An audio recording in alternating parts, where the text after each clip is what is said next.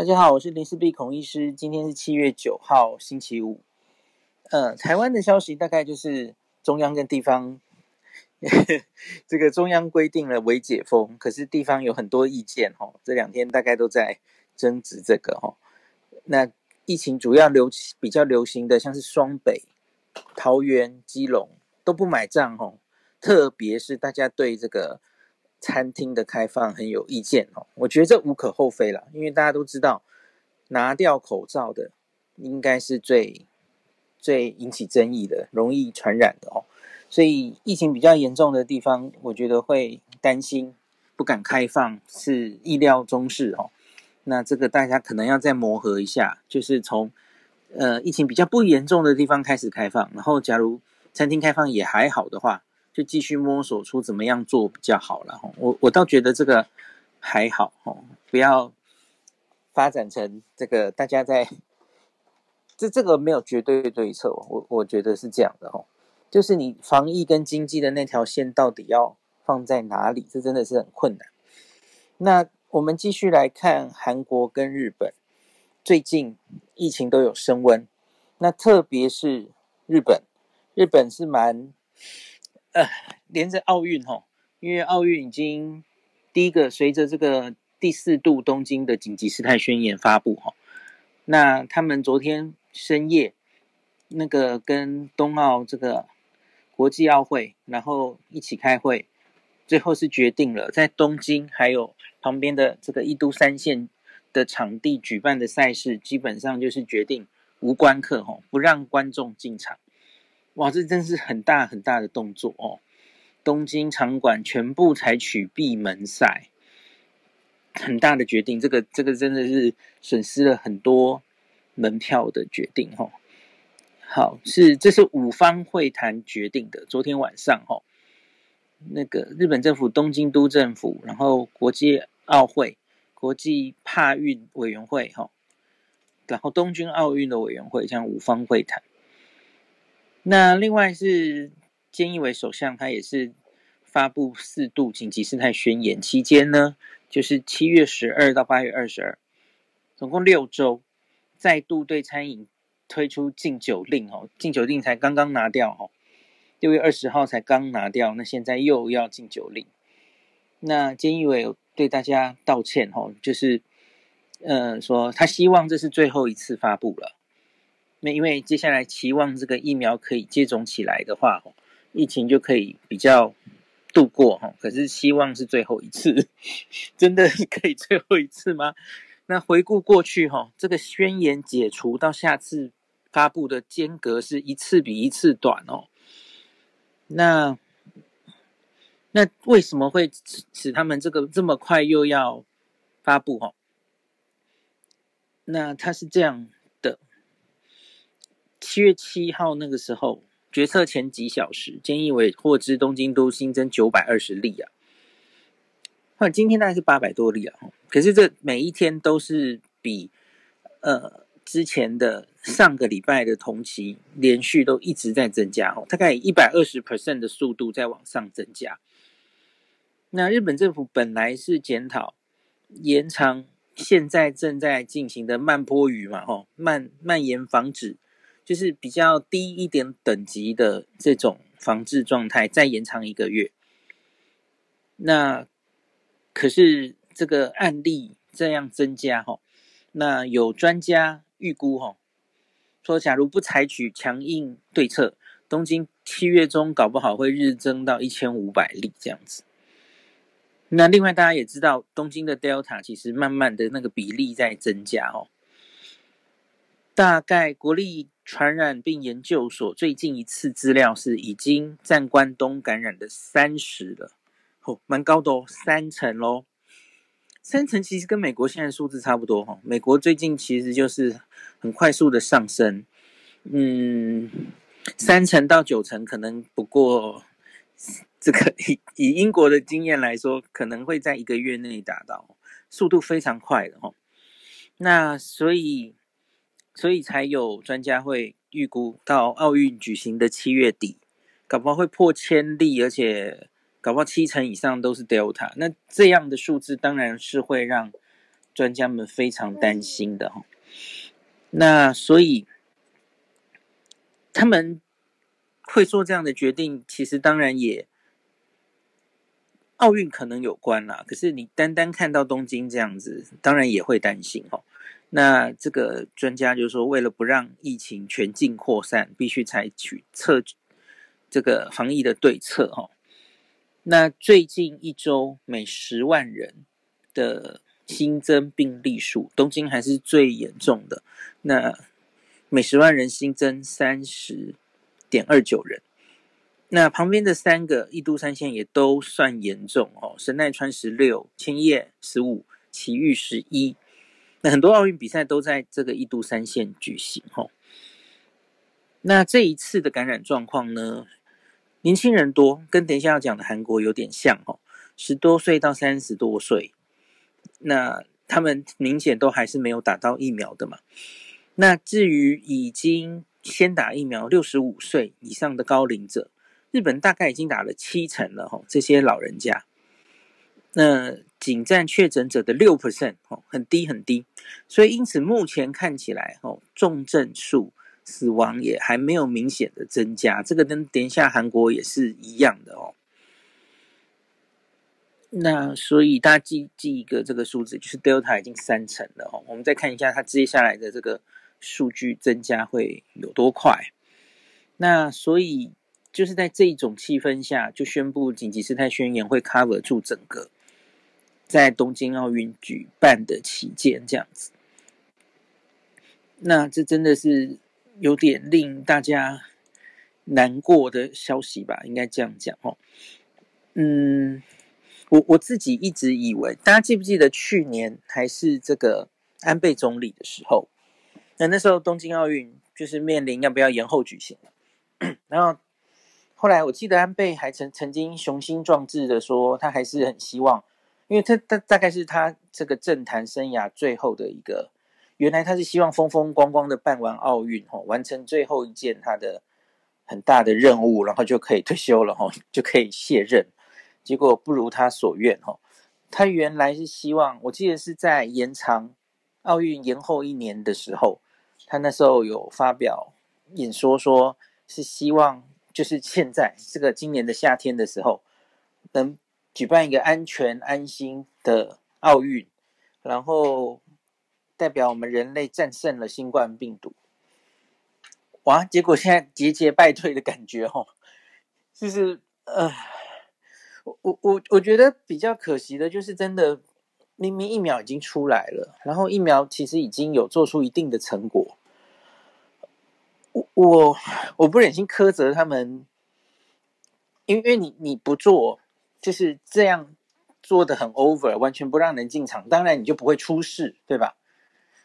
他们可能是完全无法承受那种哇进去。看奥运，然后在观观客观众们里面爆发了一些嗯、感染，然后假如东京那时候也是越来越严重哦，会舆论会连结说，就是你因为让大家进去看奥运，然后就哇传染越来越严重哦。那在第三级警戒，不是第三级，我一直讲错了，紧急事态宣言之下，本来就不应该有那么大人数的聚集嘛哦，那所以。所以他们就演变成这种状态了，哦完全不敢让人进场。那我之前一直觉得，其实有很多防疫的措施可以在这次奥运来展现的哦。特别是后来我们不是看了很多，我最近也跟大家谈了很多，像是英国、美国现在都已经是走向开放。最近大家有没有看足球？有没有看篮球？哈，欧美这些都是。开放观众进场，然后已经完全就是全进场啊，没有在那边给你什么容留人数二分之一，然后进去都要戴口罩，完全没有啊，他们已经都完全放飞自己了吼，因为因为他们就是多半的人都打过两剂嘛，那那所以他们已经开始这样做，那很疯狂的英国甚至是从四月开始，他已经做试验给你看了。就是从很人数很少的场地，室内的场地，然后到室外场地，万人以上的场地进去看足球，还办好几场，然后告诉你这样的感染率是多少。所以我觉得，其实假如大胆一点的话，吼，英国一点的话，吼，奥运是一个验证疫苗，让大家更有信心，疫苗是有效的一个很好的场域啊。你你大可以，他们很早就做了，我记得是四月，对不对？就是那时候圣火要开始传递的时候，他们在那个时点就忽然做了一个决定，是奥运不让外国人来看。我那时候就有点错愕，嗯，假如是那些大家知道老美、欧美人全部都疫苗打了一堆了嘛，哦，你你为什么不让这些外国人打了两剂的人可以来看？我觉得还好啊，为什么要怕成这样呢？你要说现在说 Delta，那时候做决定的时候只有英国变种株，啊，现在英国变种株你境内已经到处都是了。做决定的那个时候，英国变种株正在大阪开始准备流行。也许他们那个时候做决定的基础的考量点，就是怕变种病毒被外国人带进来。我觉得主要是这样了哈。肯定会回头看起来，你你边境管得不够严，他反正就是会进来。现在 Alpha 已经全日本到处都是了嘛。那 Delta 现在东京就已经四成都是了，那跟外国人进不进来到底有什么关系？好像也没有什么关系了啊。那为什么这时候你还要管成这样？我自己是真的觉得很可惜。那，你到到现在是连国内的人都不敢进去哦。我是日本政府的话，当然我不是啦，只是我异想天开，我觉得说为何不？你就让。当然，这可能也会有争议了哈。我只是突发奇想，我说你就让进去看的人有一个条件，是你一定要注射完两剂疫苗，十四天后。这是鼓励大家，因为世世界各国都想各种方法鼓励大家注射疫苗吧，尽量提高覆盖率，尽量冲高，这是防疫下半场最重要的事哦。然后，这是一种。incentive 来让大家愿意打疫苗，然后进去开开心心的看奥运，不是很好吗？哦，那结果不行，有点可惜哦。这个奥运要很寂寞的举办。那我现在开始讲南韩，我觉得日本、南韩其实都很，接下来的观察点很重要，因为其实不管是日本或南韩，他们在老人家的注射率已经都高到一定的程度了，哦。南韩好像还比日本更高。南韩六十岁以上，我看到资料是九成以上都注射了哈。虽然在一般民众至少打一剂，现在大概两国半斤八两了哈。日本二十七 percent，南韩是三十 percent，也你以群体免疫来说，的确是不够高哈。可是我觉得重要的是他们的老人家哈已经达到很高了，所以我们可以仔细来看。接下来，虽然疫情上升，他们的死亡率、重症率会不会跟前几波一样也一起爬起来？这个很重要。这个对于我们接下来，我们也在注射台湾自己注射台湾的疫苗哦。我们刚刚破十二 percent，我觉得这跟我们接下来要专注在哪一些族群打很有关系。我们可能不能马上想这种英国、美国这个已经。呃，第一季这个五成五、六成这种目标，这个遥不可及哈，不知道要打多久。可是，假如我们继续观察日本、韩国，三十其实离我们不会太远哦，我们也已经十二了哈。那可是重点是它打在谁身上？因为现在我们有很多声音说，啊，假如老人家有疑虑，我们就往下打。可是，假如这个往下打还是没有打到。重症的高风险族群的话，也许其实它的效益不会太高哦，因为毕竟重症的族群很清楚哦，全世界已经累积一年的经验，那个发生重症的几率倍数哈，不管是年龄或是哪一些慢性病，这其实已经都研究的很清楚了哈，应该要打在这些高风险的人身上，他们能获得不管是对他们个人的好处，或是对整个社会保护。让重症减少，医疗不会崩坏的好处都是很清楚的哦。我觉得我们的六十岁以上老人家现在还打的太少了哈。那我们看一下南韩，南韩这个已经连续三天新增超过一千两百例了哦，这个是过去半年以来，其实韩国都还控制的不错。他们上一次这么高应该是去年十二月了，冬天。那后来就慢慢控制下来，那大概就是每天几百例哈。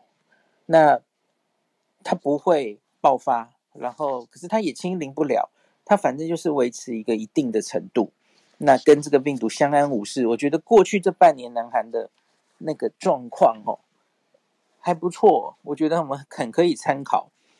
相对于相对于日本。日本其实就是，哎，怎么讲呢？它就是开了又关，关了又开，太密集了。这样太密集的，麻烦的在于哈，你现在紧急事态宣言，可是民众已经麻木了。你就是开开关关，然后每次越来越短，民众无所适从了。他其实觉得，好像你紧急事态宣言，我做的事也差不多哈。那对他来说，那个确诊就是只是这个数字而已，他已经不会很积极的配合你防疫了。那那这样的防疫疲劳是，我觉得我们要很极力去避免的哈。那他们到后来几次其实是已经没有，我只说东京了哈，大阪这次压得还不错哦，因为东京大概是最疲劳的地方，他他这个整个紧急事态，每次他都是首当其冲，然后。他还有自己宣布过几次哈，所以我觉得东京人有点比较防疫疲劳明显。那他前一次的第三次紧急事态宣言其实没有压到多低，他就放又放了哈，就是那个手段，你每一次这个效果应该算是越来越递减，所以金玉儿才会说希望这是最后一次这种话。因为你你你再几次其实好像也没有效了，除非你你要拿出新的。新的手段哦，不能都只是用原本的差不多的手段，那好像已经越来越压不下来了哈。那南韩是这样的哈，南韩这个他他一样，他虽然现在这一次的案例增加，那原本韩国其实已经准备在暑假这个时候哈，准备要。更解封一点哦，更开放一些他们的防疫守则。可是哇，结果就是发生了这个确诊变高。那这一次他们也是以年轻人为主哈，大概二十到三十九岁的人。那他们判断大概是学生，还有一些从海外因为放暑假回来的学生哈。那这些学生不管是带回来或是呃彼此传染，所以造成了这一波的流行。那到目前为止看起来还是啦，哈，跟各国看起来都有点像，就是年轻人为主，所以因此这个死亡跟重症的比例都还没明还没有明显上升。那可是因为这样子，当然还特别是首都圈啦，首尔他们就如临大敌啊，所以就升高到七月九号，今天早上就宣布这个也是十二号，哎，怎么这么巧都是十二号哈，跟东京一样。那他们首都圈政治升级警戒到最高级的第四级。那第四级是什么呢？白天禁止超过五个人的群聚，六点以后禁止三个人以上的群聚哦，不可以办抗议活动。诶，他们怎么有这个？因为韩国太太爱办抗议活动哦，只能容许一个人示威，然后所有的娱乐场所、俱乐部、酒吧停止营业啊。那其他公共场所，你看公共场所倒是可以哦，像什么餐厅，你看他们没有停餐厅，每一个国家都不一样了哈。百货公司、餐厅、电影院、图书馆、美容院、运动场所、KTV 可以营业哦，只能营业到晚上十时，所以我才跟大家说，这些哪里可以营业，哪里不能营业，其实都没有标准答案，都都要自己做、自己摸索的哈。那学校改线上教学了哈，那婚丧喜庆只准家人亲属参加这样子哈。你看我们是完全停办，他们是说家人亲属参加这样子哈。那他们的 Delta 我看到有数字说还没有日本那么高啦，应该还是个位数。我有看到他们就是还有一些变种病毒，然后 Delta 是其中之一，看到它比例慢慢在增加。它现在并不是全部都是 Delta 造成的哈，比例应该没有东京这么高。那可是随着别国看到的状况，Delta 也已经在他们的社区了哦。那他们怕这个可能在八月按那个各国的速度，八月大概会变成南韩疫情的主流这样子。那预估本月底搞不好确诊会来到两千人哦。那因此这个日本、韩国现在疫情有点像，都是从首都圈又开始，然后 Delta 占的比例开始变高，然后日本比南韩高，大概是这种情形。好哦，对不起，我我找到了，这是七月五号的一篇报道，他们是统计到六月四号之前，哈，他们总共有确诊四百一十六个人是 Delta，那他们整个六月，哈，说这个 VOC、啊，我们知道四种 Variant of Concern，Alpha、Beta、Gamma 跟 Delta 占三十五点七 percent，诶，我在想三十五点七还蛮低的耶，所以韩国到目前为止，难道？你这个反过来的意思就是说，六十五 percent 还是原本的病毒株，原本去年那个 D 六一十 G，哎，那我觉得南韩你边境是不是守得特好？反而没有，我不知道这个数字对不对了哈。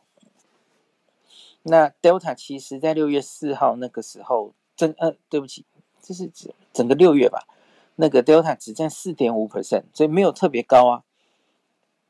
那那这一次的主要的新增的案例是集集中在南韩的首都圈，然后年轻民众哦。那所以这个接下来这两国我们要看的重点就是案例上升的状况，然后他们的死亡跟重症会不会爬升起来？哈，这这这很重要哈。假如我们可以看到如同英国的哈。案例虽然增加，可是死亡跟重症并没有随之增加。那我觉得我们现在在疫苗相对不足，然后打的当然越来越多了，希望能越来越多。那在我们在提倡要往下打的时候，我我觉得我们不能放弃跟老老年人口。就昨天跟叶医师讲。哦，我跟叶医师同台嘛，哈，我们不能放弃跟老人家说明他们需要打疫苗的这个，不然很潇洒的说啊，反正你们不打，我们就往赶快往下打，这样子，就是不能放弃跟老人家卫教跟说服他们，就跟他们解释打疫苗必要性的努力，哦，不应该这样子，哦。因为打在他们身上，应该是对整个社会，也对他们个人效益最高的方式。好，南韩、日本，我们就继续往下看。呃，希望他们都可以很好。那我有注意到，最后跟大家讲一个哦，我有用 o u r w o r d i n g Data 去跑出日本、韩国还有我们，其实我还跑了亚洲各国了哈。那个疫苗施打的速度哦。那个曲线图还蛮有趣的，我等一下晚上或明天早上把那个图放在脸书给大家看哈。一开始其实南韩是我们跟日本、南韩比的话，然后南韩是打得很快，那个斜率非常快，然后然后就会缓慢一阵子，然后又往上。我觉得那象征着他们的疫苗吼到货，然后很快就打完，然后有一阵子就会慢下来这样的。我觉得好像是这样解释的哈。那日本其实就是很。很顺的斜率一直上去，哦，那斜率几乎一样这样子哦。那他有点后来居上，他已经快追上南韩了，因为大家知道日本人数比较多嘛。那原本是南韩一直领先哦，可是日本有点快追上他们哦，他们打的也很快。自从日本在东京跟呃大阪设置，那莫德纳来了哈，莫德纳开打，然后设置这个注射的中心之后。然后还有很多企业开始可以大大量的开打之后，好像有急起直追哈。那所以我觉得现在各国拼的其实就都是接种率哈。那台湾当然也要想办法哈。好像昨天晚上这个紧急宣布可以这个往下施打意愿也可以上去登记了嘛哈。那又多开放两类，就是包括了。嗯，慢性病、有重大伤病或是容易重重症的那一些疾病，诶，这里面没有高血压。其实我觉得好像应该要高，包括高血压，所以他们可能觉得高血压人数太多了，我不知道是不是这个原因啊。可是十九到六十五是不是？那可是你有那些容易重症的因子，这是这是一类嘛？吼，那再再往下一类就是五十到六十五岁，就是在下一个年龄段哦。那我觉得这两群人哦，加起来就接近一千万人。假如能把这些人都至少打到他的第一剂，那我觉得就重症的保护就非常非常足够了。那所以这是我们接下来努力的目标哦。那好，今天大概就讲到这吧。